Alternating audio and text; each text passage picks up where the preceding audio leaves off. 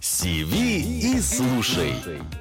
Добрый день. Это подкаст «CV и слушай», в котором мы обычно разбираемся с разными профессиями и с тем, как в эти профессии входить новичкам, которые о них ничего до этого не знали. Сегодня у нас в гостях будут очень интересные э, люди. Э, это специалисты, которые занимаются фандрайзингом. Мы поговорим о том, что это такое, э, как эта профессия живет и развивается, и как, главное, в нее попасть. В гостях у нас сегодня Лада Симачева, фандрайзер, которая много работала в благотворительных фондах, привлекала средства, а сейчас занимается фандрайзингом в образовательных учреждениях. Лада, здравствуйте. Здравствуйте, всем привет. Очень приятно быть тут. Очень приятно, нам тоже, Лада. И Анастасия Тришкина, руководитель онлайн-фандрайзинга фонда Константина Хабенского. Анастасия работала в коммерческом секторе и вот только несколько лет назад перешла в благотворительность, и мы сегодня обязательно поговорим о том, чем различаются эти секторы. Анастасия, здравствуйте. Добрый день, рада быть с вами. Особенно приятно, что а, я сегодня выступаю вместе с Ладой. Лада, привет. Привет, привет, Настя. Все, я передаю слово Рамилю, э, и мы с вами дальше идем по вопросу. Да, коллеги, спасибо, что пришли к нам на подкаст. Давайте начнем с такого вопроса. Вообще, как вы начали заниматься фандрайзингом и, в принципе, как понять, что это ваше призвание? Такой вот простой вопрос. Ладно, начнем с вас.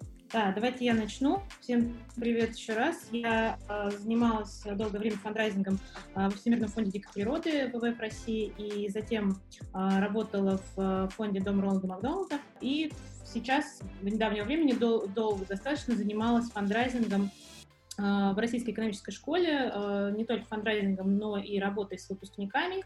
И часть моей работы заключалась и в фандрайзинге для Российской экономической школы. Давайте начнем, наверное, с э, определения вообще, что такое фандрайзинг. Сегодня, буквально сегодня оно попалось мне а, на глаза, так уж случилось. А, я прочитаю, и, может быть, это тоже натолкнет нас на какие-то мысли. Фандрайзинг — это создание и развитие отношений между донором и некоммерческой организацией, целью обеспечения устойчивости этой организации. Я сейчас, точнее, не говорю, что это истина, но в целом похоже на ту деятельность, о которой мы будем сегодня говорить. Я э, пришла, в, пришла к этому еще в 2012 году, когда попала в Всемирный фонд дикой природы, э, в ВВФ России. Ничего про фандрайзинг я не знала, я не знала, что он существует, э, не знала, зачем он нужен, и про фонд тоже знала довольно мало, кроме, наверное, дикой природы. А, но э, с течением совершенно небольшого времени я попала, собственно, в э, отдел по работе со сторонниками ВВФ России. А сторонники — это те люди, которые финансово поддерживают фонд дикой природы. И начала с ними работать. И, скажем так, с Настей мы тоже познакомились еще в тот период. Настя пришла тоже устраиваться в ВВФ э, в пару, скажем так, ко мне, на работу, мы с ней нашли друг друга в тот момент, но, к сожалению, наша совместная работа не сложилась по разным причинам, но мы с Настей остаемся на связи и всячески морально поддерживаем друг друга уже много лет. Передаю ей слово, как она пришла к этому, как все это было. Настя. Да, да, спасибо большое. Ну, вот, собственно говоря, наверное, а, Лада как раз начала рассказывать э, этап моего вхождения в профессию фандрайзера. А, с нее, с нее, на самом деле, знакомство с Ладой, наверное, оно и началось, э, потому что до этого я работала очень долго в разных коммерческих структурах, а, и решив э, в один прекрасный момент сменить кардинально какую-то сферу деятельности, вот как раз-таки случайно попала к, на собеседование к Ладе, и э, в этот момент, наверное, я и заинтересовалась. Мне, мне было, во-первых, интересно э, слушать про то, что такое, в принципе, там, благотворительность в нашей стране, да, а, в частности, там, подход Лады к этой истории, ко всей. И вот как раз-таки методом таких поисков э, нашла текущую, текущую свою работу, которой вот уже более двух лет нахожусь и радуюсь. Вот, вот наверное, такое становление было, да. Спасибо. Скажите мне сразу тогда, Анастасия, вот у меня вопрос, который у меня лично прямо вот крутится в голове. Нужно ли в этой сфере чувствовать желание помогать людям? Потому что очень часто профессии у нас разделяются на призвание и вот то самое, знаете, зарабатывание, ремесло. Вот насколько здесь важно и как много людей вообще э, хочет помогать людям, а какие- какие-то люди, может быть, вообще просто приходят и видят в этом обычную профессию с работой с э, 10 до 7 и вот э, какой-то зарплатой, которую можно повышать. Имеет ли Ну- здесь значение желание быть э, полезным окружающим? Смотрите, ну, по поводу работы с, э, до 19 часов в семьи мы, наверное, с Ладой попозже немножко расскажем поподробнее, как это все происходит в действительности. Что касается приоритетов, мне кажется, это как раз-таки, наверное, основной приоритет человека, который идет в благотворительность, э, м, это желание как раз-таки, наверное, помогать в большей степени.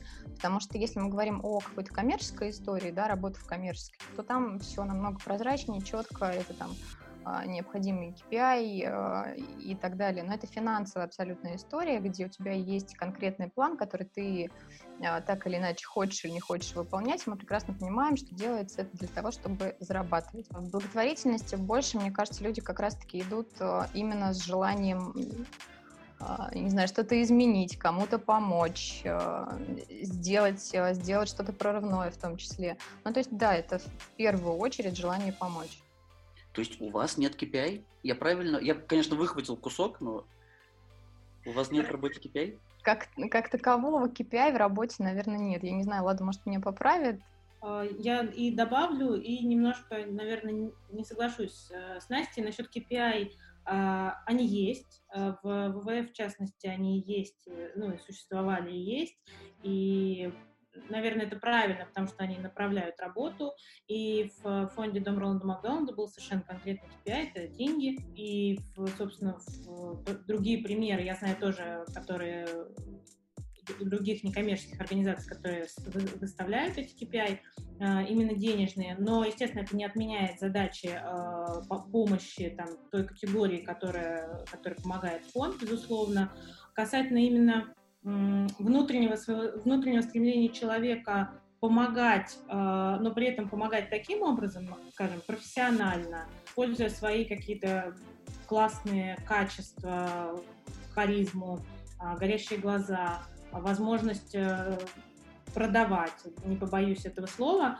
А, Мне кажется, тут важно сочетать э, в профессии и любовь э, к той организации, которую, в которой ты работаешь, но любовь в э, хорошем смысле, не э, какой-то бессмысленный восторг и, э, может быть, пустословие, а именно э, желание, хорошее желание помочь. И иногда немножко э, холодный, холодный подход именно профессиональный. То есть ты все равно должен понимать, что для того, чтобы организация работала, для того, чтобы она была стабильна, тебе нужно делать каждый день определенные вещи. Э, Я недавно услышала это от человека далекого от фандрайзинга, но полностью с ним согласна, что а, если нужно сказать одно слово про, фандрай... про то, как сделать фандрайзинг успешным, это было бы слово «дисциплина».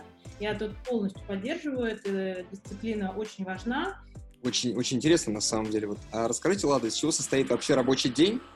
Что делается в течение рабочего дня? Как вы работаете? Зависит э, многое от э, тех инструментов, которые используются в фандрайзинге.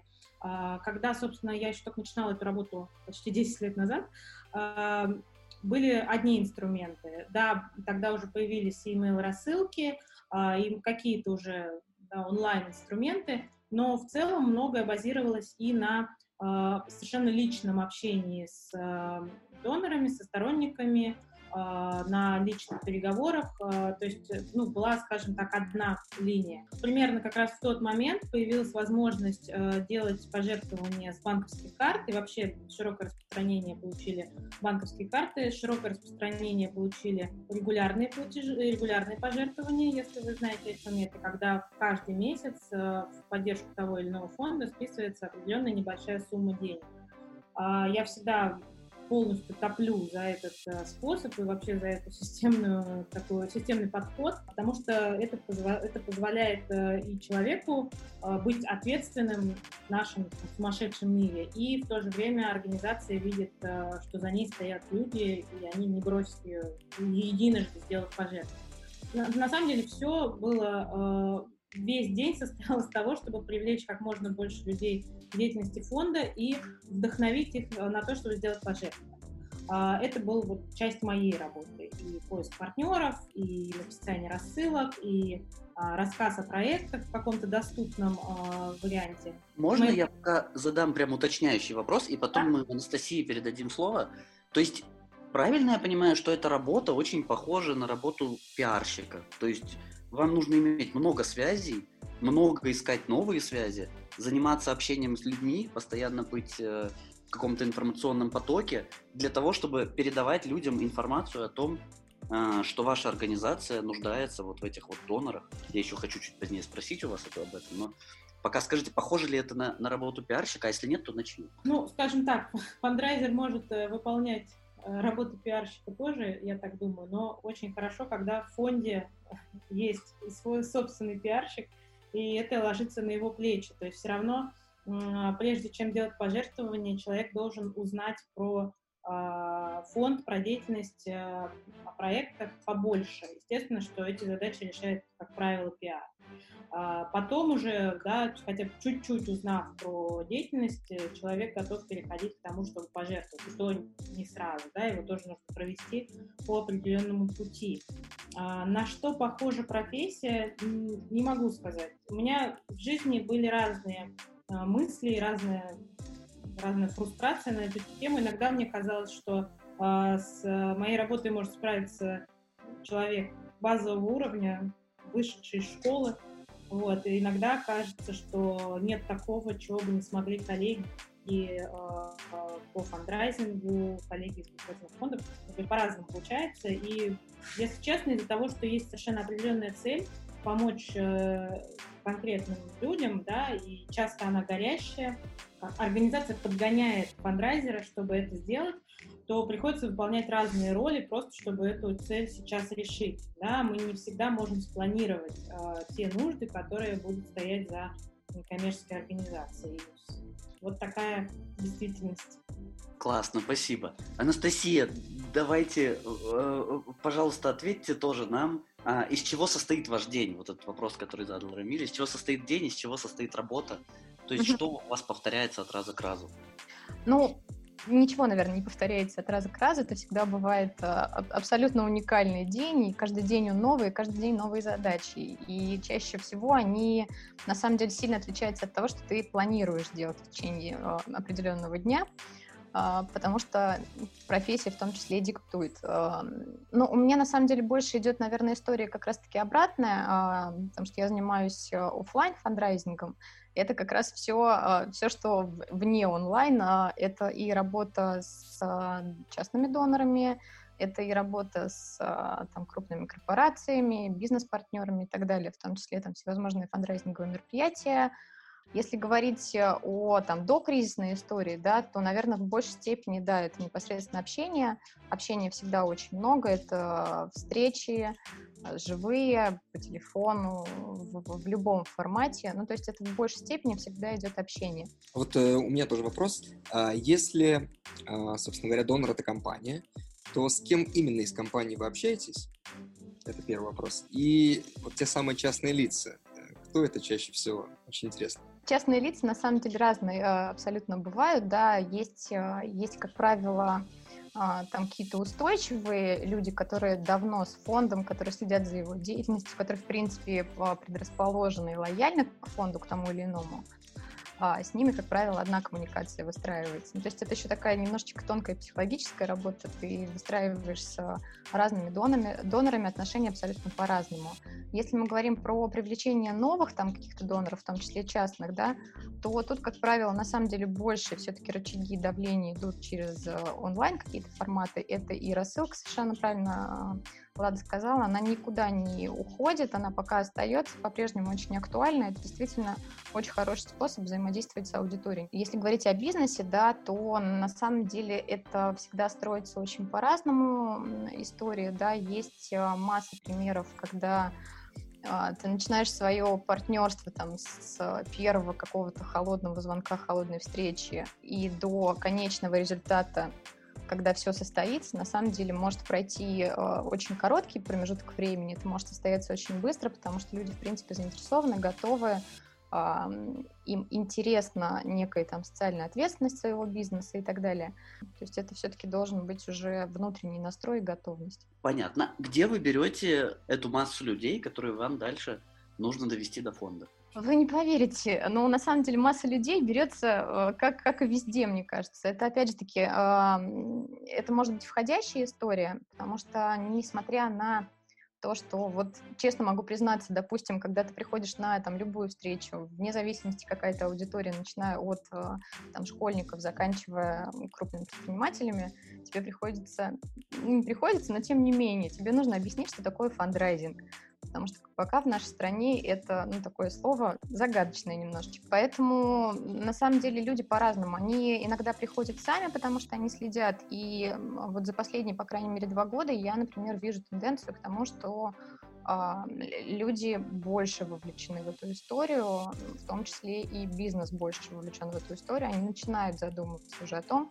что а, круто помогать не просто там разово а какой-то фиксированной суммы помощи, но круто помогать системно, круто помогать с каким-то проектом интересным, чтобы это было.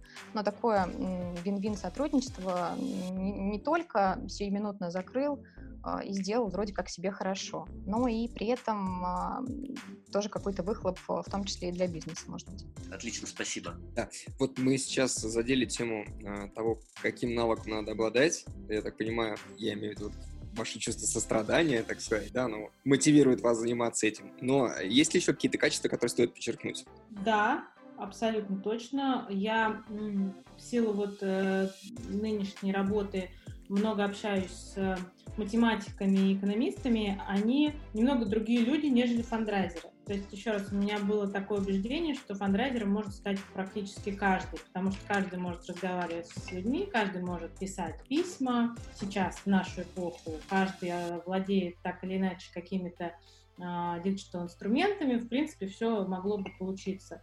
А, но вот глядя на, может быть, на каких-то коллег, которые действительно обладают техническими компетенциями, которыми я никогда не смогу обладать, а, но коммуникация у них немножко на другом уровне. Они э, заняты своими какими-то внутренними переживаниями. Все-таки фандрайзер должен быть человеком э, открытым, человеком общительным, э, искренне э, слушающим, искренне переживающим за доноров, в хорошем смысле, относясь к нему с любовью, с заботой, пытаясь э, сделать так, чтобы человек захотел еще поддержать эту организацию а, и остался на какое-то продолжительное время. Я думаю, что здесь все со мной согласятся, что дают э, все-таки деньги, жертвуют именно а, людям. А, то есть, э, как правило, фандрайзер, я уже говорила, это лицо организации при запросов денежных. И э, во многом эти личные взаимоотношения, они переходят и в успех фандрайзера. Настя, может, ты добавишь? Я тоже, наверное, соглашусь э, с умением в первую очередь коммуницировать, да, потому что это общение с абсолютно разными людьми. Это э, не всегда бывает положительное общение в том числе, да, потому что все люди абсолютно разные, и это тоже ну, важно и нужно понимать, что а, если человек как-то не так реагирует там, на другом конце телефона, например, не значит, что он плохой, да, он может быть просто по тем или иным причинам не готов. И это нормально. Ну, то есть нет такого понятия, что если человек не занимается благотворительностью, то с ним что-то не так. Возможно, он просто пока не готов по своим там каким-то причинам.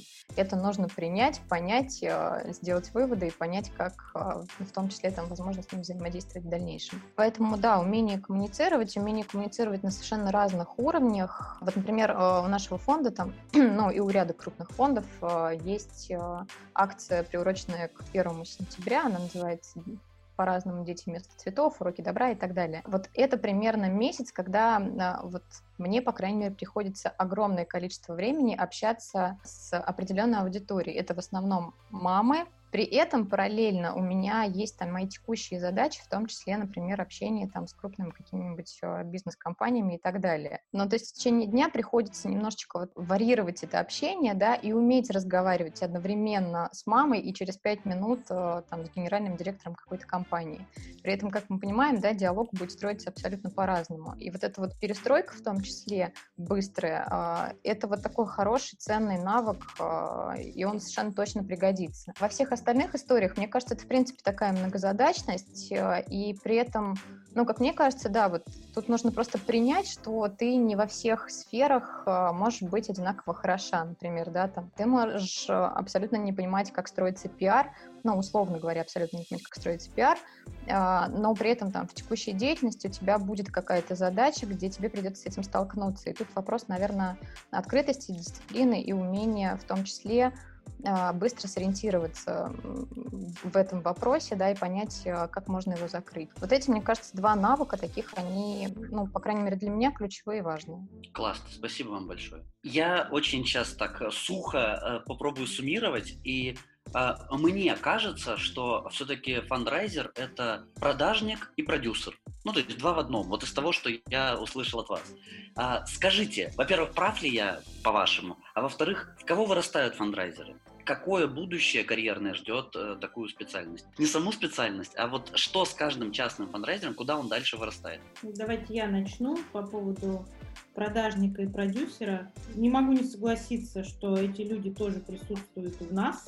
Они где-то там зашиты, но это не единственные люди, есть и другие, потому что, да, в какой-то момент э, ты должен быть, может быть, чуть-чуть должен под подталкивать донора к пожертвованию чуть-чуть мягко, с эмоциональным интеллектом, со всей мудростью. Когда-то ты должен быть продюсером и э, проводить э, в моей практике были гольф-турниры э, огромные, да, по сути, это создание мероприятий, это какое-то и общение со звездами в том числе было, то есть это тоже такие навыки, и, наверное, каждый человек, который проводит мероприятие, знает, что что-то может пойти не так в любой момент, совершенно не то, что ты планировал. То есть продюсеры здесь тоже есть. Кого вырастают? С ростом, наверное, сложновато. Я, как человек, ушедший в другую сферу, э, пока не нашла для себя какого-то роста в фандрайзинге, а, безотносительно руководства другими фандрайзерами, да, и принятия на себя еще каких-то больших обязательств. Не знаю, возможно, фандрайзер а, должен в какой-то момент вырастать в директора фонда, в котором он работает, или другого со смежной тематикой, но тут э, есть мое, опять же, глубокое убеждение, что, фон, что директор фонда должен болеть за тему этого фонда, за, за своих подопечных. Пока таких э, внутренних возможностей, например, у меня нет. Поэтому я считаю, что я еще не доросла и не готова стать директором фонда. Может быть, Настя подскажет какие-то еще другие пути, в которые люди переходят. Я этот вопрос решила пока переходом в другую сферу. Да, тут я, наверное, соглашусь с тобой, потому что как такового роста, ну, пока, да, действительно, его сложно спрогнозировать, да, потому что все-таки благотворительность немножечко еще и по-другому развивается, да, если там а, даже пару лет назад, а, в принципе, не было даже никаких информационных ресурсов там для того же юного фандрайзера, где можно подчеркнуть какие-то какие новости, что это такое вообще в принципе, да, какие-то там пути, э, рычаги и как вообще строится профессия, да, то сейчас такие, в принципе, ресурсы появляются, в том числе там в информационном поле, их э, достаточное количество, и э, они ну, довольно-таки неплохие, на самом деле, для изучения информации. В принципе, ее достаточно. Нет у нас, конечно, никакой пока образовательной истории, там, ну, хорошая образовательная история. А, есть там пару удачных примеров, которые начинают как-то существовать. Поэтому, мне кажется, отсюда и в том числе отсутствие какого-то такого вот прям, ну, четкого, как в коммерческой структуре, например, карьерного роста по позициям, да. Единственное, конечно, там разные благотворительные фонды а, немножечко по-разному выстраивают структуру фандрайзинга в том числе, да, и где-то это несколько человек, которые занимаются там разными направлениями, кто-то занимается там онлайн-историями, кто-то офлайн, кто-то работает с крупными донорами, кто-то работает работает частными донорами, кто-то работает там с акциями, например, юридическими лицами. Это, как правило, там разные люди, да, плюс там директор по фандрайзингу, который выстраивает в том числе там системную работу фандрайзинга в фонде. Вот если мы говорим про такой путь э, благотворительного фонда, то там, наверное, более-менее, по крайней мере, есть рост, да, потому что новичок может прийти на там, начальный, ну, начальный уровень фандрайзинга какого-то, да, и постепенно как-то расти в этой э, истории. Там, естественно, будет увеличиваться и там, количество поставленных задач, э, и навыки человеческие, тоже это все будет расти. Но, наверное, апогеем в этой, э, в этой структуре будет директор фандрайзинга. По поводу директора фонда я, наверное, соглашусь да, с Ладой. В моем личном представлении тоже это все-таки не из фандрайзинга должен человек вырастать. Э, это должен быть немножко другой человек с э, другой вовлеченностью, другими компетенциями. Что касается перехода в работы в другую сферу, то да, несмотря на то, что, в принципе, а, мы говорим о том, что фандрайзер — это человек, который такой, ну, многозадачный и может, в принципе, и там, и там, и там, и там, но мы прекрасно понимаем, да, что вот действительно, там, если брать, допустим, тот же пиар, да, то мы закрываем какую-то конкретную задачу, которую нужно решить здесь и сейчас. Это ни в коем случае не означает, что после решения этой задачи я стала крутым специалистом э, пиара. Совершенно точно нет. Э, для этого нужны совершенно а, больше времени, годы а, обучения и так далее. И все-таки сколько э, обычно людей в команде у фандрайзера, если уже говорить про работу фондов? Совершенно по-разному. Может быть, э, как в ВВФ России достаточно большая команда по работе со сторонниками, с донорами, которые приносят больше средств, которые могут больше. Например, в ВВФ есть клуб «Золотая панда», это порядка ста человек, которые действительно могут э, сделать больше для природы и делают это. И сами понимаете, что если таких людей всего там порядка ста на а, всю страну, то к ним совершенно особое отношение и нужен совершенно специальный человек, который этим будет заниматься. Естественно, есть люди, которые занимаются непосредственно работой с компаниями, и тут, может быть, действительно эта работа чуть больше похожа на те же продажи, немножко другая каждодневная работа.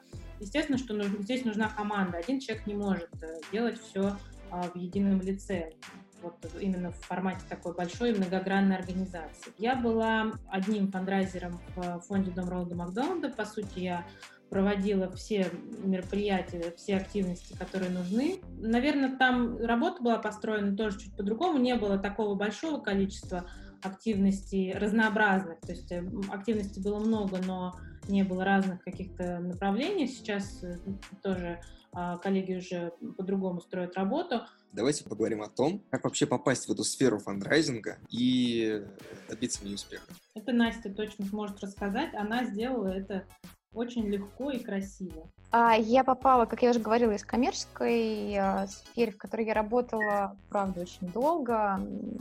И в какой-то момент мне просто это дико надоело, и мне захотелось кардинально что-то поменять в своей жизни. Вот введение меня в тему благотворительности, за это спасибо Лади. А, а что касается там, моего входа, на самом деле оказалось а, не так сложно, как я думала. А дальше я просто отталкивалась от того, окей, какие существуют а, там, топ крупных фондов на нашей стране. И, и дальше просто это было элементарное визуальное восприятие.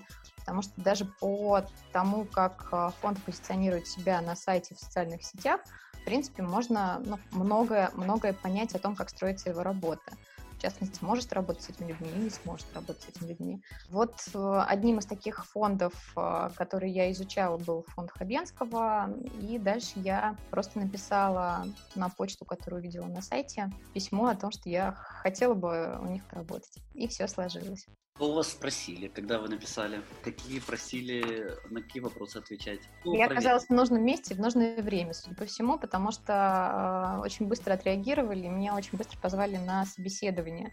Причем, когда меня позвали на собеседование, я еще, наверное, не до конца э, знала, чем мне придется заниматься в фонде. А, поэтому я тут попробовала немножечко рискнуть и сказала, окей, хорошо, давайте встретимся, поговорим. И вот встретились, поговорили, и с этого момента как раз я поняла, что да, действительно, мои ощущения по тому, как я увидела этот фонд вовне, пали с тем, что я услышала на собеседовании. Поэтому тут у меня вопросов дальше не возникло, хочу или не хочу, я поняла, что хочу. Слушайте, а за рубежом эта сфера более зрелая? Я вот сейчас, насколько мне показалось, у нас из-за того, что нету образования, которые бы давали вот людям этого профиля, чтобы они развивались. Нет какого-то понятной системы вот, э, э как сказать, подбора людей или э, сформировавшейся э, сообщества, сформировавшегося э, готового. Нет ли за рубежом более зрелой системы, это просто вот для сравнения. Вы же наверняка знаете, как там живет этот мир. А во-вторых, есть ли смысл вообще стремиться работать в этой сфере за границей? То есть есть ли смысл уезжать за границу, чтобы этим заниматься? Хороший вопрос. За рубежом, мне кажется, в принципе, э, абсолютно все по-другому устроено. И тут вопрос э, но в том числе не к тому, есть образование или нет образования, вопрос, наверное, к истории, да, потому что это все за рубежом зародилось намного раньше, и, а, в принципе, другой менталитет а, то, тоже работает, да, потому что если взять там среднестатистического европейца, который занимается благотворительностью, он занимается ей на уровне воспитания и подкорки. Он уже в принципе, растет в той семье, которая прививает эту историю. Для них это не является какой-то сверхнормой. Для них не значит помочь поддержать какой-то благотворительный фонд, что это ну, там, условно, я молодец, сделал что-то хорошее. Это просто образ жизни, это их образ жизни, и это, естественно, в том числе а, годами вырабатывается и вырабатывается там из поколения в поколение. У нас а, немножечко по-другому выстраивается история благотворительности в нашей стране, да, там по разным причинам. А, поэтому мы немножечко другими шагами, наверное, развиваемся, да, но при этом, если смотреть в целом на сектор, как мне кажется, там за последние пять лет, ну, наверное, рост случился колоссальный. В частности, и в подходе людей к там, регулярной благотворительности, регулярной помощи, их восприятие себя как а, там, жертвователя, как донора немножечко меняется. Абсолютно точно могу сказать, что у нового поколения э, меняется эта история, и все больше и больше я вижу, как, э, начиная с школы точно, э, родители стараются с детьми разговаривать на эту тему, и если мы сейчас берем там среднестатистического ребенка, наверное, да, то они уже намного осведомленнее, намного смышленнее на самом деле, чем взрослые, да, потому что для них э, становится более-менее нормой жизни, а благотворительность, э, в этом какие-то социальные, в принципе, истории, там, разделение мусора и так далее, они очень, на самом деле, подкованы в, э, в этих вопросах. Что касается нашего развития, да, не только в там, работе и восприятии людей, но и в системном подходе мы, естественно, тоже стараемся расти, стараемся эту сферу как-то двигать совершенно правильно Алада сказала, что сейчас, например, два совершенно потрясающих ресурса, там, в частности, нужна помощь, э, которые, правда, за последние годы сделали очень много не только там в информационном поле, а рассказывая про работу совершенно разных организаций с неожиданных сторон иногда, но и при этом они стараются внедрить э, в том числе на наш э, российский рынок какие-то западные давно уже устойчивые истории. Да? В частности, а, например, они в последний год очень активно а, рассказывают, а, стараются всячески донести и вкладываются в проект волонтерского фандрайзинга. Да, это как один из инструментов, который в том числе на Западе абсолютная норма жизни. Да, вы можете выйти во двор, собраться двором, я не знаю, устроить там какую-то гаражную распродажу и помочь какой-то организации. Для них это норма жизни. Мы пока приходим к этому. В прошлом году запустилась э, первая школа филантропии, сделал ее фонд «Друзья». На мой взгляд, очень классный проект, и это вот как раз-таки первый такой проект, когда происходит обучение кадров. Причем происходит обучение кадров очень профессионально, а, поэтому, мне кажется, мы развиваемся. Спасибо, Настя, большое.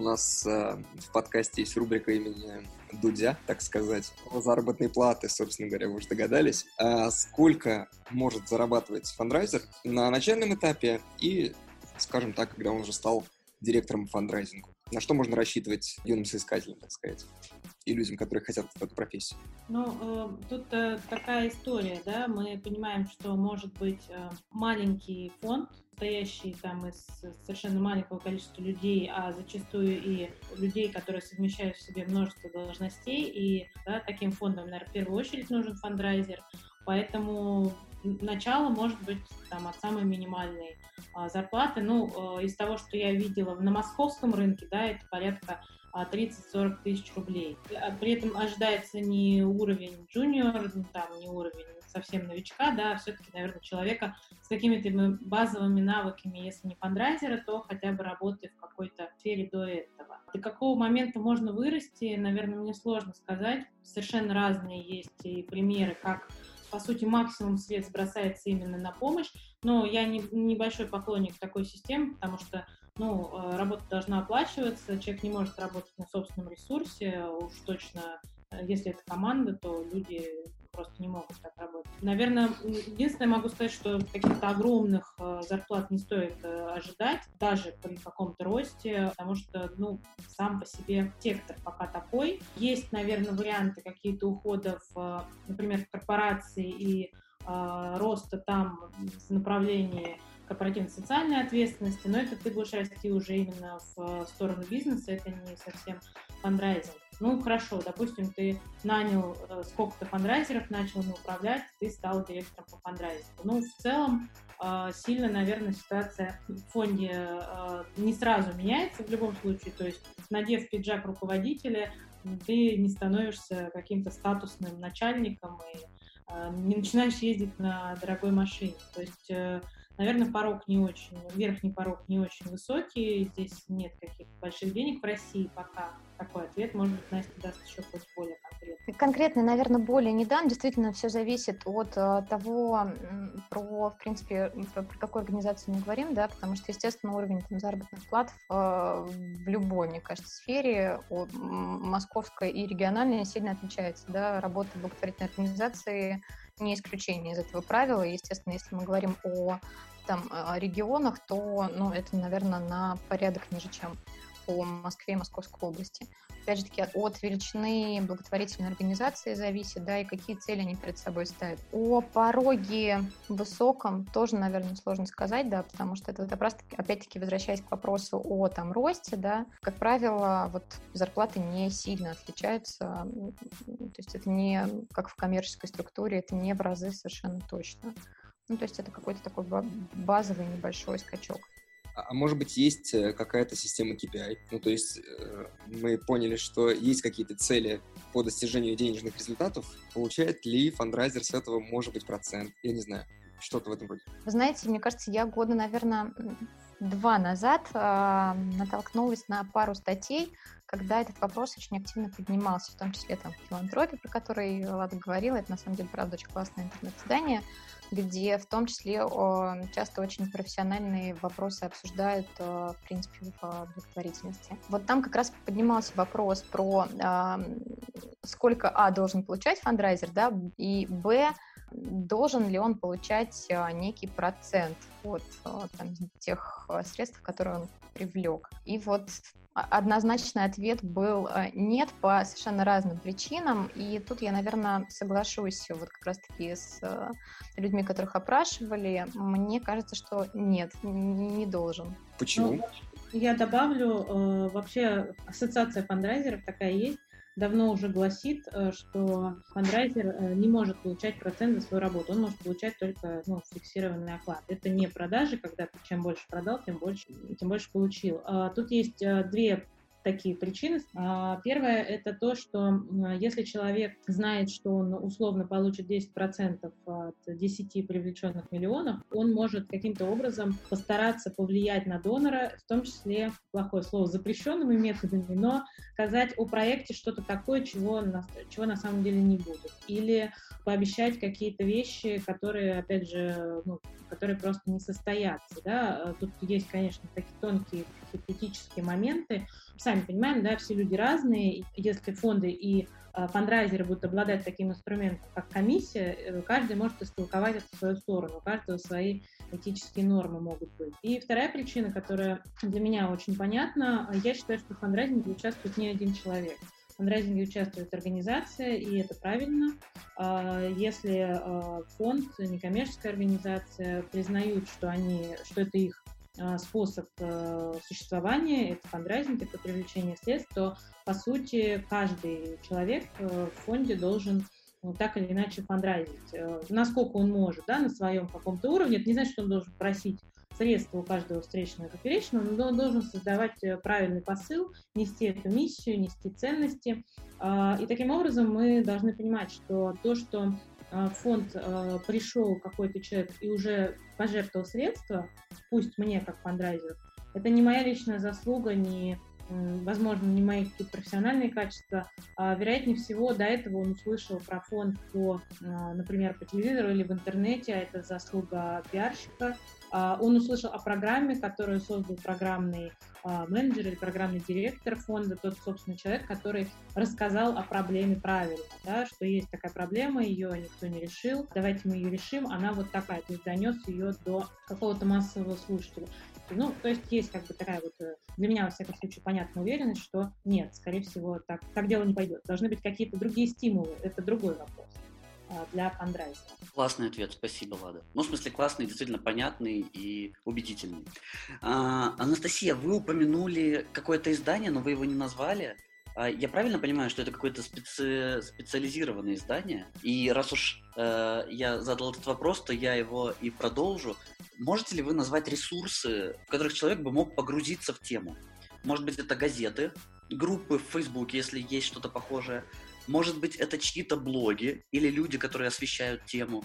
Может быть, это просто книги, в которых можно прочитать о теме. Да, тут, наверное, я э, вернусь как раз к предыдущему вопросу, да, потому что так или иначе в разных э, предыдущих вопросах звучал этот ответ, да, и, ну, по крайней мере, для меня а, Сейчас существует, наверное, два таких ключевых места, за которыми я активно слежу. Это а, действительно интернет-издание онлайн-журнал «Филантроп», который более такой профессиональный в моем представлении, рассказывает про благотворительный сектор. Плюс там всегда э, очень качественные материалы, и в том числе можно с разных сторон, наверное, изучить какие-то вопросы. И нужна помощь, э, про которую мы говорили уже неоднократно. Я по-прежнему э, повторю эту историю, да, что я считаю, что на сегодняшний день э, действительно ребята большие молодцы, и они развиваются в очень правильном направлении, и это ресурс, который может быть полезен а, как новичкам, которые интересуются фандрайзером, хотят стать, как а, обыкновенному человеку, которому хочется немножечко погрузиться, да, и посмотреть, какие, в принципе, в нашей стране существуют проблемы, какие фонды их решают. Они тоже там найдут ответы на эти вопросы.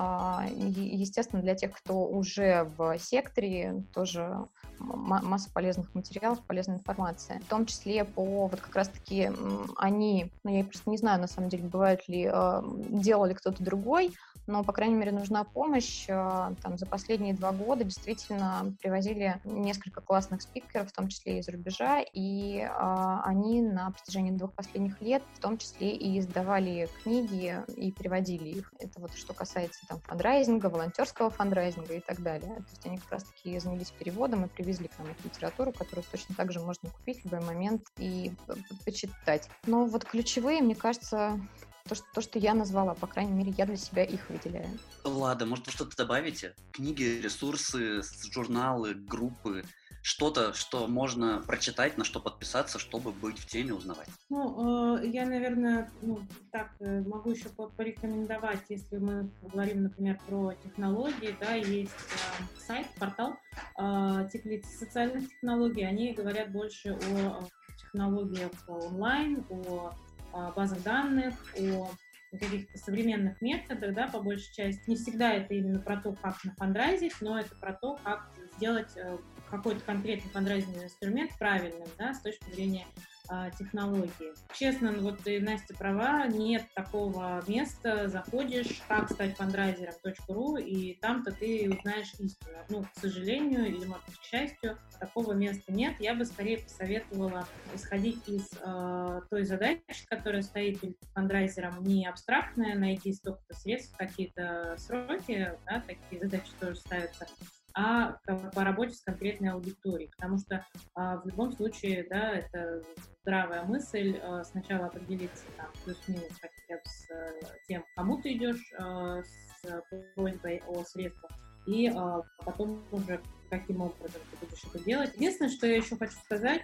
в эту же тему, что э, нужно узнавать про э, мероприятия по теме, да, я думаю, что это возможно, да, там, банально в интернете, э, ходить на них, знакомиться с э, коллегами, в том числе с коллегами, которые, пусть они директора фондов, да, и каких-то, может крупных организаций, я более чем уверена, что они всегда будут готовы помочь, потому что отличие сектора в том, что он очень открытый. В принципе, как правило, к кому бы ты ни обратился, к какому бы э, гуру, на твой взгляд, да, э, нет застегнутых на все пуговицы людей, которые скажут, мне некогда, э, за мной приехала моя машина, да, до свидания. Как правило, люди делятся с удовольствием и материалами, и э, идеями, и какими-то подсказками, и, в общем, совершенно все вот в одном варится котле, да, и даже сейчас э, очень хороший пример, как только началась, ну, вот эта история с пандемией, практически все э, закрылись дома. Настя правильно сказала, что офлайн мероприятия срезались, хотя весной, как вы понимаете, это был